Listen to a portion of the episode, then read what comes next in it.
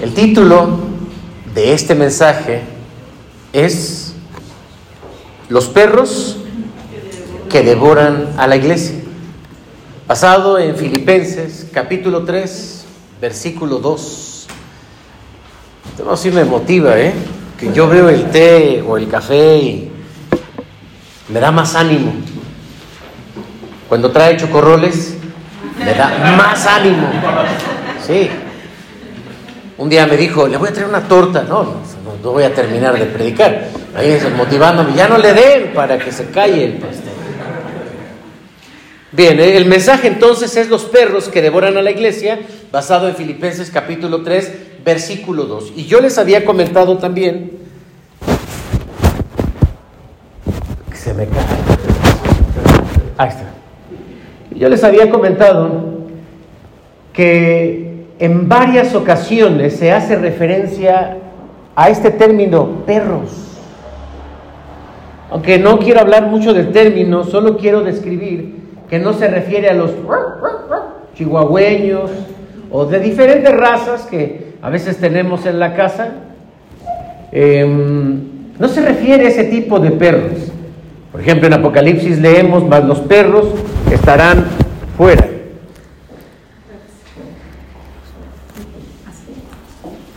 Es que yo quería que vieran que era de cuatro cámaras, hermano. Que dijeran, me está filmando. Los perros estarán fuera, pero no se refiere a los animales. No se refiere a los perritos. Es un término de desprecio. los judíos tendían mucho a utilizar la palabra perro. Claro, hoy puede tener otra connotación, ¿no? Porque a una persona se le dice, eh, por ejemplo, eh, que, que, eres muy competidor, andas muy perro el día de hoy. O puede sonar un poquito agresivo porque parece como que vas sobre la presa. Pero este término es de desprecio de los judíos y lo llegaban a utilizar.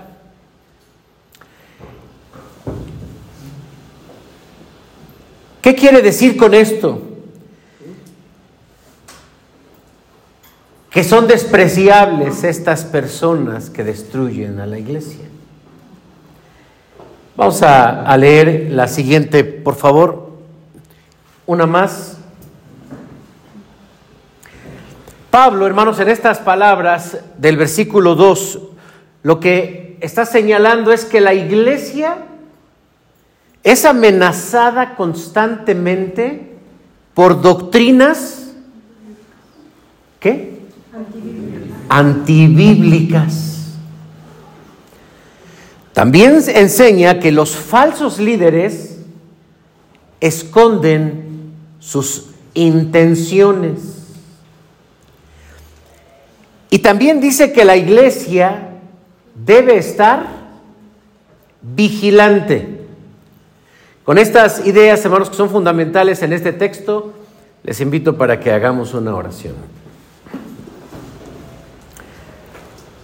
nuestro buen Dios, con ese mismo espíritu con el que el apóstol Pablo alertó a la iglesia de Filipos, que ese mismo espíritu nos hable el día de hoy a nuestro corazón, que podamos entenderlo con la misma prontitud, con la misma, eh, con el mismo carácter y con la misma preocupación que los filipenses. En el nombre de Jesús te lo pedimos. Amén. ¿Y por qué es importante la doctrina bíblica? La siguiente, por favor. Porque miren hermanos, la iglesia no alcanza a veces a reconocer cómo se construye la iglesia, cómo se construye una denominación, o cuáles son los fundamentos de una religión. Ven la vida de la iglesia demasiado superficial y no se dan cuenta que tiene fundamentos, al grado de que pueden sentirse incómodos y hasta ofendidos cuando se habla de denominaciones. Y hay creyentes que rechazan la denominación. Yo no soy de ninguna denominación, yo no soy de ninguna religión, las denominaciones y las religiones las crean los hombres. Yo soy cristiano. ¿Está bien? Pero el ser cristiano, hermanos, y el tener una verdad y una base sólida de doctrina, nos da identidad. Identidad. Déjenme abrir un paréntesis para hablar de nuestra identidad. La última de las lecciones que tuvimos en el curso de la Escuela de Formación Cristiana, de la doctrina básica, de la doctrina fundamental, se titula ¿Por qué soy presbiteriano? Y hablamos de qué significa ser presbiteriano, cuáles son las características de, de ser presbiteriano e incluso comparado con otras denominaciones. Hay una diferencia entre una denominación y una secta. Para nosotros las denominaciones son nuestros hermanos. Porque compartimos con ellos por lo menos cinco doctrinas fundamentales. Jesucristo es nuestro Salvador. Creemos en la Biblia como la palabra de Dios. Creemos que la salvación es por la gracia.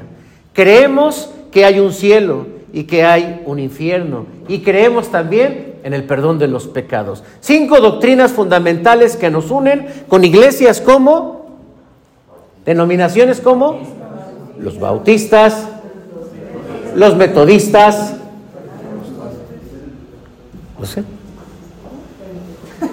los pentecostales,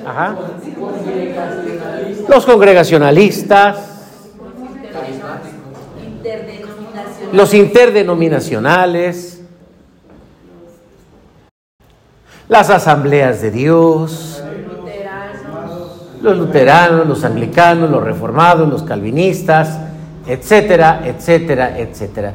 Pero también hay que saber que existe un concepto que es sectas. Y la palabra sectas estamos alejados de ellos porque nosotros consideramos que tienen doctrinas incompatibles con nuestra fe.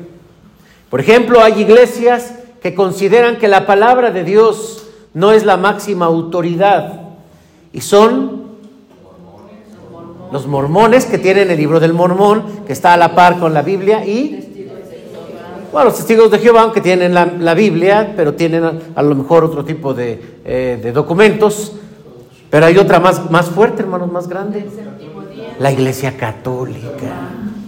Que la Iglesia Católica tiene como máxima autoridad al Papa. Hay otras doctrinas que no consideran a Jesucristo como el Salvador. ¿Quiénes son esas sectas? Testigos de Jehová.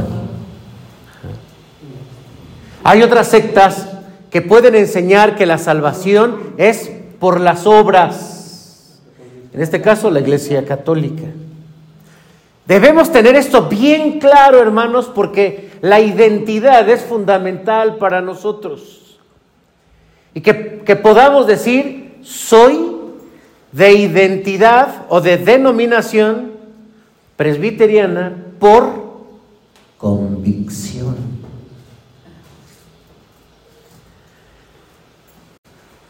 Los creyentes que van sin un sentido y sin una dirección, sin reconocer la identidad denominacional, pronto estarán perdidos y no, ni siquiera se darán cuenta de ello, en qué iglesia pueden estar. Pero además, la verdad nos da libertad. En el capítulo 8 de Juan, el Señor Jesucristo dice, escudriñad las escrituras, porque a vosotros os parece que en ellas tenéis la vida eterna, y ellas son las que dan testimonio de mí. Y dijo también, conoceréis la verdad y la verdad os hará libres. El apóstol Pablo cuando habla acerca de la libertad cristiana, hace también una diferencia entre aquellos que reconocen la libertad y aquellos que se someten todavía como esclavos a la ley. Y a, a los segundos les llama débiles. E incluso dice, si tu libertad va a ser ocasión de caer a tu hermano, pero guárdate tu libertad. Pero no cambiamos la libertad por la debilidad de los otros. La verdad nos da libertad. Tal vez por eso encontramos diferentes tipos de respuestas por parte de los creyentes. Porque hay algunos que aceptan un estilo de vida y otros otro estilo de vida, o un comportamiento o rechazan otro comportamiento. Tiene que ver con el concepto de la libertad. Por cierto, hermanos, déjenme subrayar esto muy claro. La ley dice claramente que el que viola un mandamiento, viola todas, dice el apóstol Pablo a los Gálatas. Y que la paga del pecado es muerte. Pero cuando Cristo fue a la cruz y murió por nosotros, dándonos el perdón de pecados y dándonos la libertad de la ley, hermanos, la ley ya no nos mata. Y el pecado ni la muerte tienen el efecto sobre nosotros. Porque ¿qué hizo Cristo? Anula, anula el efecto. A veces es difícil, hermanos, de reconocerlo porque por eso el tema de hoy ya lo vamos a tratar. Pero la verdad también nos da vida eterna. Miren hermanos lo que dijo el Señor Jesucristo. Y esta es la vida eterna, que te conozcan a ti, al único Dios verdadero, y que tú me enviaste a mí. Entonces, es tan importante la verdad porque nos da la seguridad de la vida eterna. Hace mucho tiempo que no escucho esto, pero yo desde que estaba niño se levantaba el pastor y decía, ¿cuántos estamos seguros de que vamos a ir con Cristo cuando muramos? Así decíamos, ¿no? A unos que otros. Entonces el pastor decía, ¿y cuántos no? Y, y nomás se veía uno que se agachaba así. Pues necesitamos tener esa seguridad, hermanos, si creemos en Jesucristo. Y esta es la vida eterna, que te conozcan a ti. Hermanos, a la luz del Evangelio, la vida eterna no nos cuesta nada. Es un regalo. Esto se llama salvación por gracia. ¿Qué necesitamos hacer para merecer la vida eterna? Nada, nada. Pero el Evangelio de las Obras, que es lo que, lo que vamos a mencionar en un momento acerca de los judaizantes, pues es que hay que generar méritos para salvarnos. ¿Quién es perfecto, hermanos? ¿Quién es perfecto? A ver, levante su mano. Bueno, tal vez alguien diga, mi hermano, igual yo no soy perfecto, pero me le acerco. ¿Habrá alguien? ¿No? ¿no? No somos perfectos. Pero lo que a nosotros nos da vida eterna, hermanos, es la gracia de Dios y el conocer que somos salvos por la gracia de Dios, resalta el nombre de Jesucristo y su obra salvífica en la cruz del Calvario y minimiza los esfuerzos del ser humano. A nosotros no nos dice mucho, hermanos, de, una manera superficial, decirle a una persona, ese es buen cristiano. Ese es mal cristiano. ¿Eso qué dice?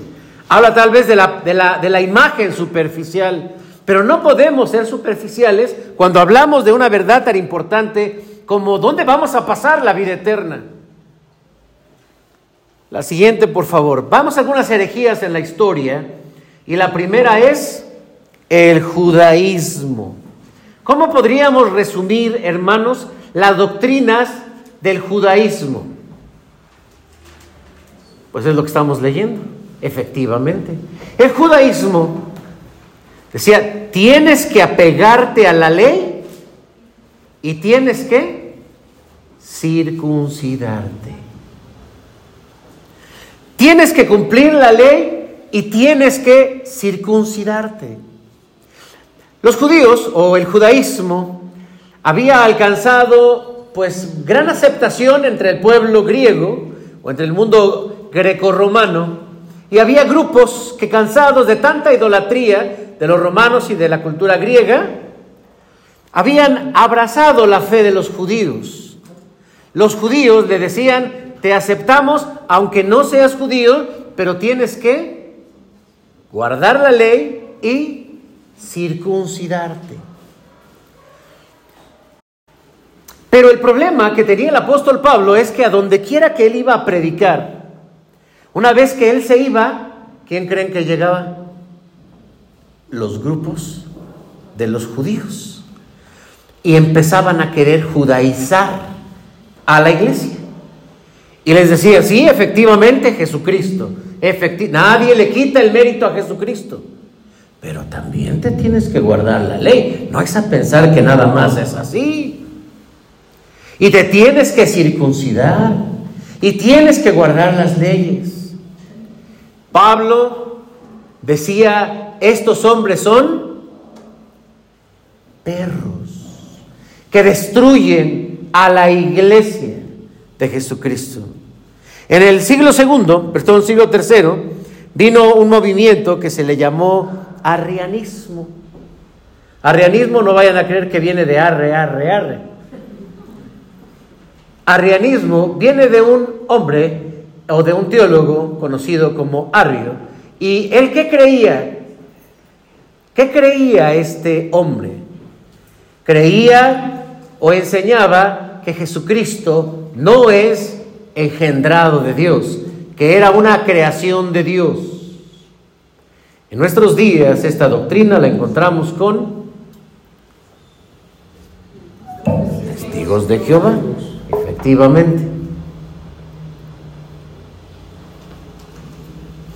Fueron declarados eh, herejes en el año 325 en el concilio de Nicea. De ahí que nació el credo de Nicea. Lo tenemos ahí en los himnarios, ahí está el credo niceno, que, que de forma muy enfática dice, creemos en Jesucristo engendrado, no creado. Ya nada más les, les faltó poner entre paréntesis, como dicen los arrianos. Pero esa era la intención. En el siglo IV nace otra doctrina, también una herejía, que fue rechazada por la iglesia, y es el pelagianismo. ¿Qué decía Pelagio?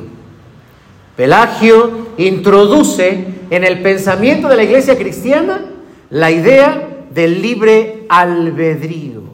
¿Alguien ha escuchado esa doctrina? Bueno, pues las personas que creen en el libre albedrío, lo único que están haciendo es expresar la doctrina de un hombre llamado Pelagio, que en el siglo IV fue declarado hereje por esta doctrina.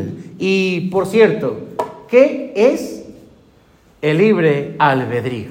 Pregunta para ustedes. La capacidad de decidir. La capacidad de decidir la capacidad de decidir. Eh, ¿Un poquito más? Ayúdenle más. Lo están viendo y... Órale. La capacidad de decidir. Lo bueno, lo bueno y lo malo. Ok, tiene un paso anterior.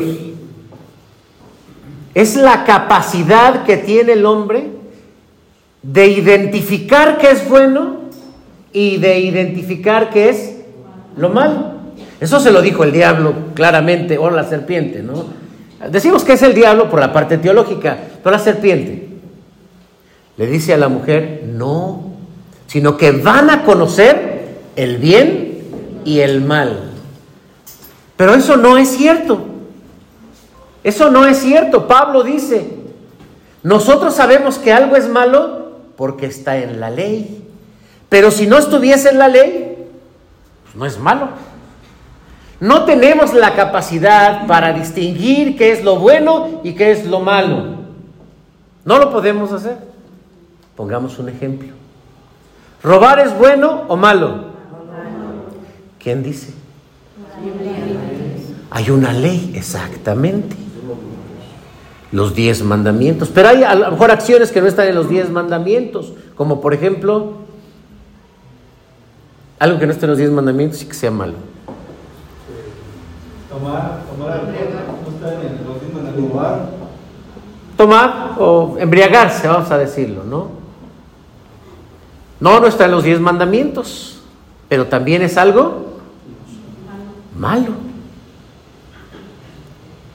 Hermanos, hasta que alguien nos dice si esto es bueno, esto es malo, hasta que lo aprendemos, y sobre todo con el tema de lo moral y de la salvación, no tenemos la capacidad para elegir lo correcto. No podemos. La Biblia lo dice. La tendencia del corazón es de, constante solamente al mal. Elegimos lo malo. Y Pablo dice el capítulo 8 a los romanos, miserable de mí, porque lo que quiero hacer bien, pues no lo hago, y lo que no debo de hacer, pues eso hago. Es la lucha entre la carne y el espíritu.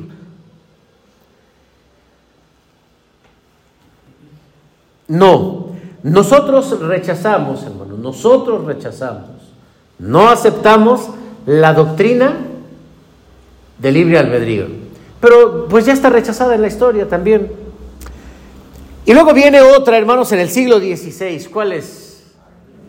El arminianismo, que ha salpicado a la cristiandad moderna. ¿Qué es el arminianismo? ¿Qué enseñaba Jacobus Arminio? Es pregunta, ¿eh? Y les hago preguntas que ya les he dicho, las respuestas, ¿no? No estamos en una clase de teología.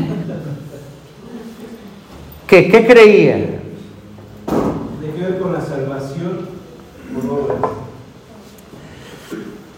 Prácticamente él, pues se, en él se concentran cinco herejías muy fuertes, doctrinas antibíblicas, que después van a ser refutadas con los cinco puntos calvinistas, y a lo mejor los conocemos más como los cinco puntos calvinistas, porque cada punto calvinista va a destruir una de las cinco herejías de Arminio. Entonces, la primera, ¿cuál es? La depravación total del hombre. La Biblia enseña que estamos muertos por el pecado. Pero ¿qué decía Arminio? Oh, o sea, todavía quedamos, todavía con, con- nuestra razón, la capacidad de creer en Dios, de esforzarnos. No, no morimos del todo. La segunda, la elección incondicional. Nosotros creemos, hermanos, que fuimos elegidos incondicionalmente por Dios para ser salvos. ¿Qué dice Arminio? ¿O qué decía Arminio? Pues que uno acepta a Dios. Por eso, hermanos, a veces vamos a encontrar en la iglesia presbiteriana un poquito de desacuerdo en aquella fórmula de acepta a Jesucristo en tu corazón. Yo sí la utilizo, pero no porque yo sea arminiano, sino simplemente para guiar a la persona que tenga un punto de referencia. Pero si una persona no aceptó a Cristo, yo lo he visto con muchas personas, entraron a ver a su familiar o a una persona, ya va a morir. Y le dijeron, acepta a Jesucristo en tu corazón. Y sale y, ¿sabe qué? Se me murió antes, no, no me dio tiempo. No le alcancé a decir, no aceptó a Jesucristo, no hizo la oración, se va a ir al infierno. No, o sea, la oración no es para anotar ahí, sí la hizo, pero la salvación no depende de nosotros.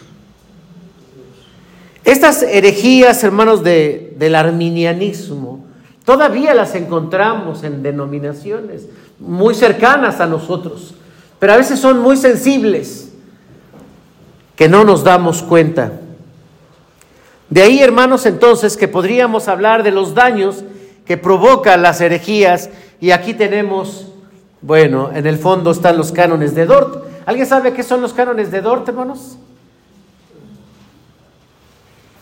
Eso creo que no se los había enseñado, entonces el que me los diga pues se va temprano.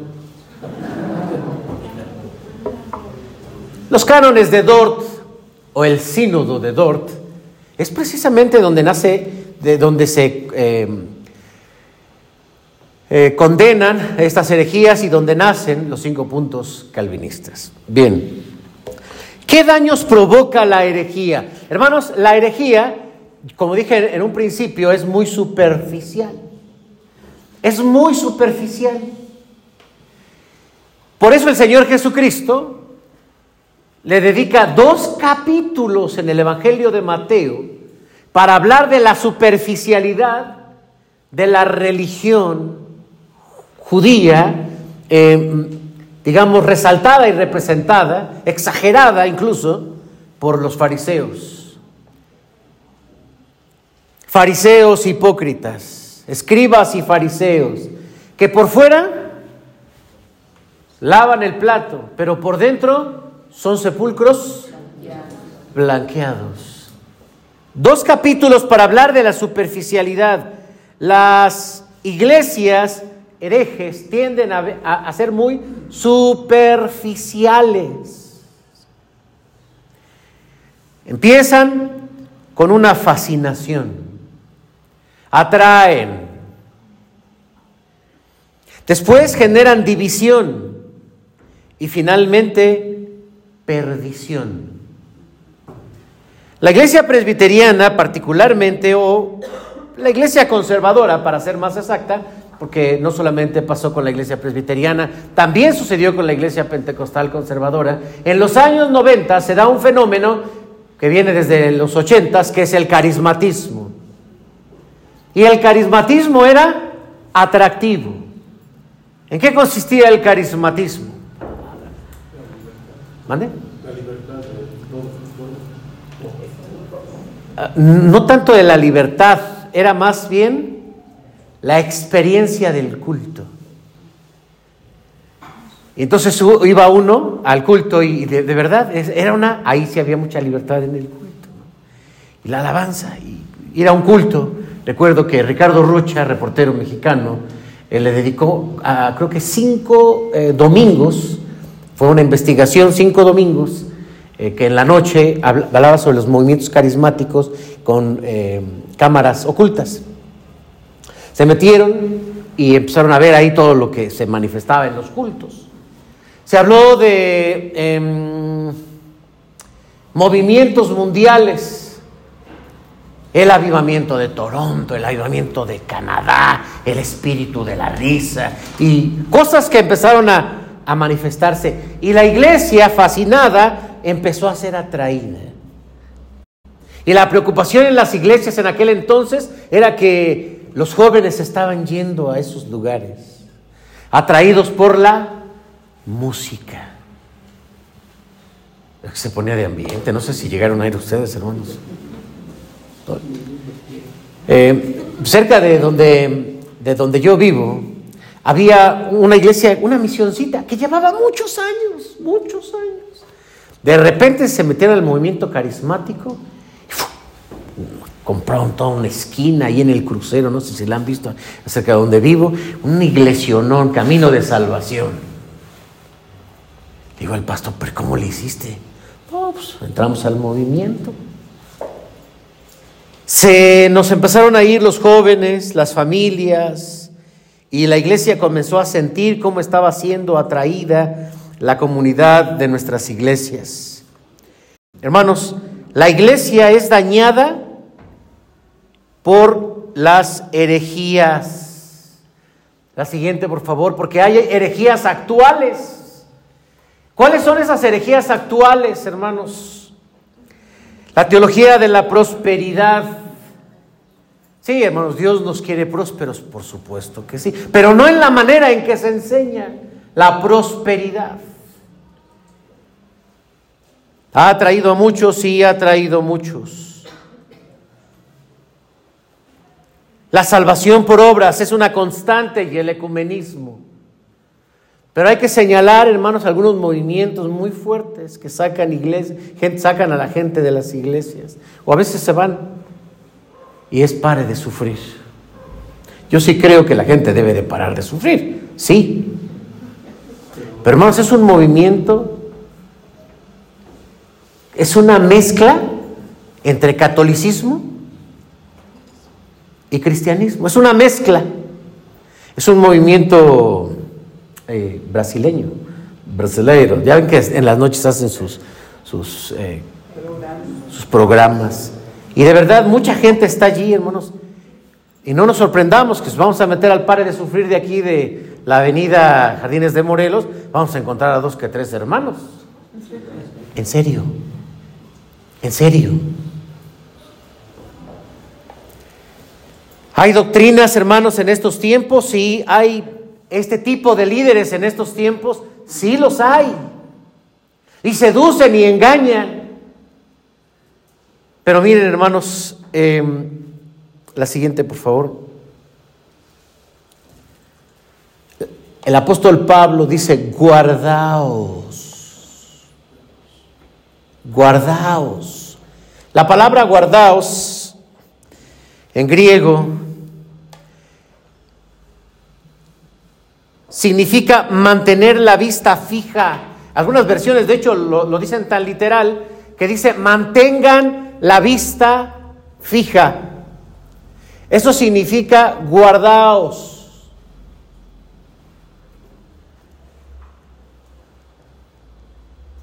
Por lo tanto, hermanos, esto significa que necesitamos ser muy eh, firmes en el Evangelio y conocer la doctrina de la Biblia.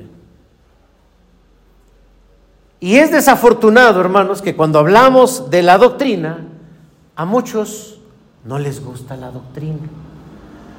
Vamos a empezar nuestra escuela de formación cristiana. Con permiso, dijo Monchito.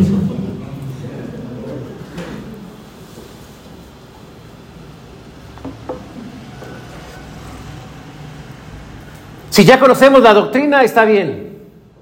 Yo ya la sé, entonces ya me puedo bajar tranquilamente, despedir a los hermanos. Y... Pero si no sabes la doctrina, si no conoces tu fe, quédate, participa. Es que ha de ser de los hermanos, como que ellos, como ya se conocen más, como que es para ti, es para todos. Y hermanos, la iglesia debe, debe invertir su tiempo, su recurso, su personal en prepararse. Porque es fundamental la preparación de la iglesia. Si nosotros en el liderazgo nos comprometemos para que la iglesia tenga una buena escuela de formación cristiana, un buen programa, buenos materiales, buenos maestros, capacitación. Ustedes deben de comprometerse a desarrollarse, hermanos, y aprovechar estas clases de escuela de formación cristiana. ¿Soy claro, hermanos? Un poquito de este lado. Va de nuevo. ¿Soy claro, hermanos? Sí. Por si no les queda claro, la escuela dominical de la escuela de formación cristiana es para ustedes. Se invierte para ustedes se paga dinero para ustedes.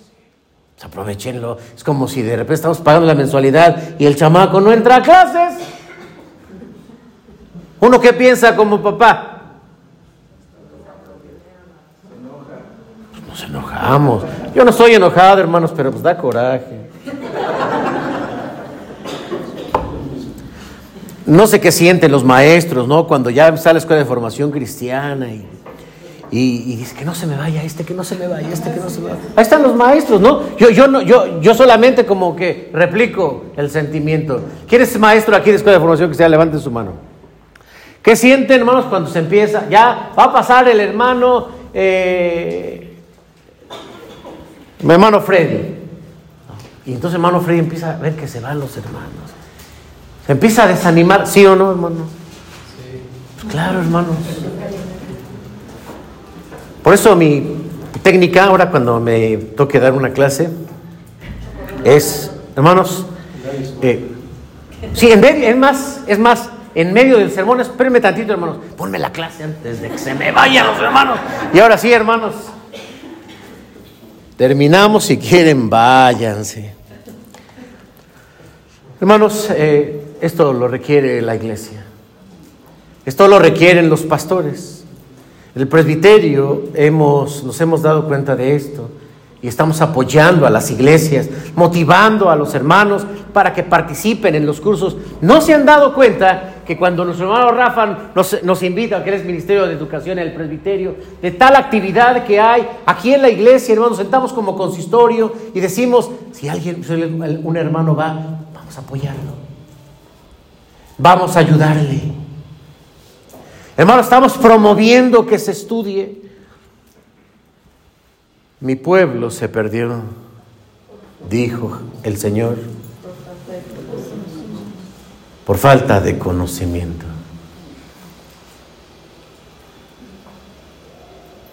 Si conocemos la verdad, no tenemos hermanos que estar reconociendo todas las falsedades. No sé ustedes han visto cómo eh, se entrenan las personas que detectan los filletes falsos. Ah, y están todo el día, ahí en su entrenamiento tocando billetes falsos o verdaderos. Verdaderos. Y están ahí tocando, tocan. Solamente es táctil. Y de repente les meten uno que no es, este es falso. ¿Por qué? Hay muchas formas de falsear. En lugar de aprenderse todas las falsedades, se aprenden a identificar siempre el bueno. No te tienes que aprender, no, hermanos, es que usted mencionó que los giarrianos o no sé qué, ¿qué es eso? O sea, eso es de otro tiempo, hermano, los pelagianos, eso parece hasta grosería. Hermanos, eh, no, hermanos, eh, hay que, hay que conocer, porque de pronto pueden llegar los falsos maestros, los mutiladores de la carne, pueden llegar estos que se llaman perros, que vienen, como el Señor se lo dijo también a los fariseos, a, a ser prosélitos. Y hay gente que viene a sacar gente de la iglesia. Hay que identificarlos y tenemos que guardarnos de ellos. Aléjate, aléjate. ¿qué pasó? ¿Por qué no viniste a la iglesia? No, es que fíjese que eh, me invitaron a otra iglesia. Oye, pero ya te estás yendo muy seguido. No, es que fíjese que ya, este, eh, ya me están invitando. Ya de repente ya se lo llevaron. Ya lo vemos ahí en una herejía. Hermanos, hay que alejarnos, sobre todo cuando no conocemos. En una ocasión llegó, estábamos donde yo estaba eh, como pastor en el tabernáculo, había una iglesia muy fuerte, era una iglesia, yo no podía identificar su nombre, se, les conoce como doctrina de los unitarios. ¿Alguien ha escuchado de los unitarios? ¿Los unitarios? ¿No? ¿Quiénes son los unitarios? Los que creen nada más en en o en Jesucristo. De hecho, eh, no creen en la, parte de la Trinidad. El bautismo incluso es nada más en el nombre de Jesús. Se les conoce como los unitarios. Entonces, ellos se dedicaban a ir a las iglesias y llegaron al tabernáculo. Llegó un hermano, pastor, eh, quiero platicar con usted. Sí, llegó con su esposa. Es que mire, la Biblia enseña y si usted sabe y me sacan la historia y usted conoce se fueron y luego vinieron con otros hasta que llegó el pastor. Eh, venían insistentemente para convencerme de que la Biblia enseña que el unitarismo es la verdad y no pues la Trinidad. Pero si yo ya conozco, a lo mejor, bueno, en este caso, porque pues yo conozco esa parte de la historia, son pelagianos. Oye, que mira, que son arrianos. Oye, que son católicos. Oye, que son, son herejes. ¿Cuánto lees tu Biblia? Esa es una. Dos, ¿cuánto estudias la Biblia? Tres, ¿cuánto estudias la doctrina? Yo creo que el cristiano, hermanos, en el estudio honesto de la Biblia debe leerla de mínimo. Hermanos, la, Biblia Jesús mismo no nos enseña solo a leerla. Así a lo mejor tu mamá te dice, aponte a la Biblia y no vas hasta que lees un capítulo. O tu capítulo del día, ¿no? Así, antes de dormirme. O sea, eso, hermanos, es muy superficial. Escudriñad, dijo Jesús. Escudriñad. ¿Qué es escudriñar? Profundiza, métete a la Biblia, estudia. Esa es la enseñanza bíblica sobre la Biblia. Hermanos, nosotros no debemos ser solo lectores de la Biblia. Debemos ser estudiantes de la Biblia. Estudiantes todo el tiempo de la Biblia y gracias a Dios, hermanos, porque nuestra iglesia, amada iglesia Nueva Vida, tiene un programa de educación para ti, para los niños. Y objetivos, hermanos, para ser firme nuestra fe. Esto es lo que quiere el Señor de nosotros. Hay que denunciar. Hay alguien, hermanos, que entre nosotros esté escondido y está metiendo doctrinas falsas. Pues evidencialo. ¿Qué va a pasar? Pues nomás vamos a hablar con él y que le baje. Ha habido casos, hermanos, ha habido casos. Oye, hermano, habla con esta persona. Sí, a ver qué te pasa. No, es que mira, que yo descubrí que. Teníamos una congregación. La, siguiente, por favor, hermano. Teníamos una congregación allá en San. Ah, por Atzapán. Eh, el hermano, un hermano se convirtió al evangelio y ahí hacíamos cultos. Y el hermano dijo: Voy a donar este terreno para la, la casa de Dios un terrenote, ¿no? Como 400 metros. Un hermano, empresario, tenía recursos y dijo, lo voy a entregar. Y cuando ya, hermanos, pues ahí estábamos eh, preparándonos en la iglesia, así iba a recibir papeles y demás, dice, ¿sabe qué? Ya no. Bueno, sí, sí, sí, pero no. Sí lo voy a dar, pero ya no a ustedes. Hay otros hermanos que vinieron a enseñarme la Biblia y se los vamos a dar a ellos. Hermanos, perdimos esa iglesia. Con el tiempo el hermano se dio cuenta y pues ya había perdido su terreno. El hermano Evaristo. Se perdió la misión. Yo le preguntaba al hermano que estaba al frente, ¿dónde quedó fulano? ¿Dónde quedó sutano? ¿Dónde quedó la familia? Es triste saber decir dónde quedaron esas personas. Concluyo, amados hermanos, apégate a la verdad. Identifica el falso evangelio. Promueve la verdad. Y solamente como una nota final, hermanos, no se sientan ofendidos porque hice referencia a que cuando empieza la escuela de formación cristiana cuando ven que pasa el hermano José Luis, pues como ya lo oímos, ya vámonos. No sientan ofendidos. Hoy pueden irse. Solo reflexionen, hermanos, y organícense. Eh, eh, pongan dentro de sus actividades en la iglesia integrarse a esta actividad. Eh, y, nadie, ¿no? Nadie ve feo si alguien se tiene que levantar y tiene que salir. ¿Queda claro? Porque ese no es el propósito. ¿Sí? Pongámonos de pie, Tampoco se, se pongan así tan sentimentales. Amado Padre, David dijo en el Salmo 51, tú amas la verdad en lo íntimo. Y en lo secreto me has hecho comprender sabiduría. Señor, permite que esta iglesia sea tan firme, tan firme, Señor, que nada nos pueda apartar de la verdad. Que los fundamentos sean tan sólidos que aunque vengan vientos de doctrinas, hermanos muy preparados, gente con un buen carisma, podamos decir no. Permítenos orar, Señor, por toda la iglesia en general,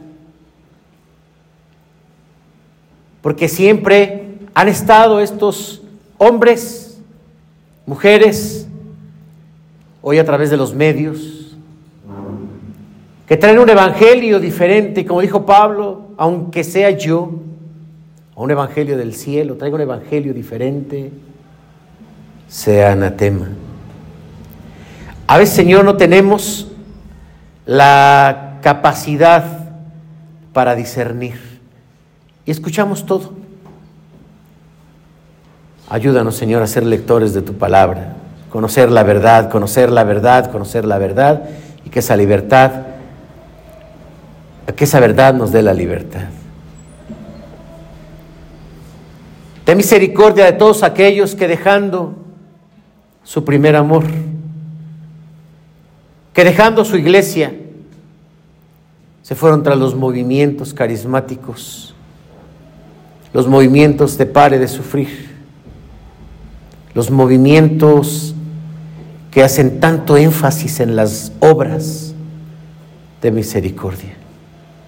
Ten misericordia, Señor, de esos líderes confundidos, guiados, Señor, por un pensamiento extraído de la escritura, sí, pero arrancado de su contexto. Son falsos. Ten misericordia de ellos. Regrésales al camino verdadero. Y gracias, Señor, por el ministerio de esta iglesia de educación. Gracias por el grupo de profesores. Gracias, Señor, por la iniciativa que pones en el corazón. Gracias en Cristo Jesús. Amén.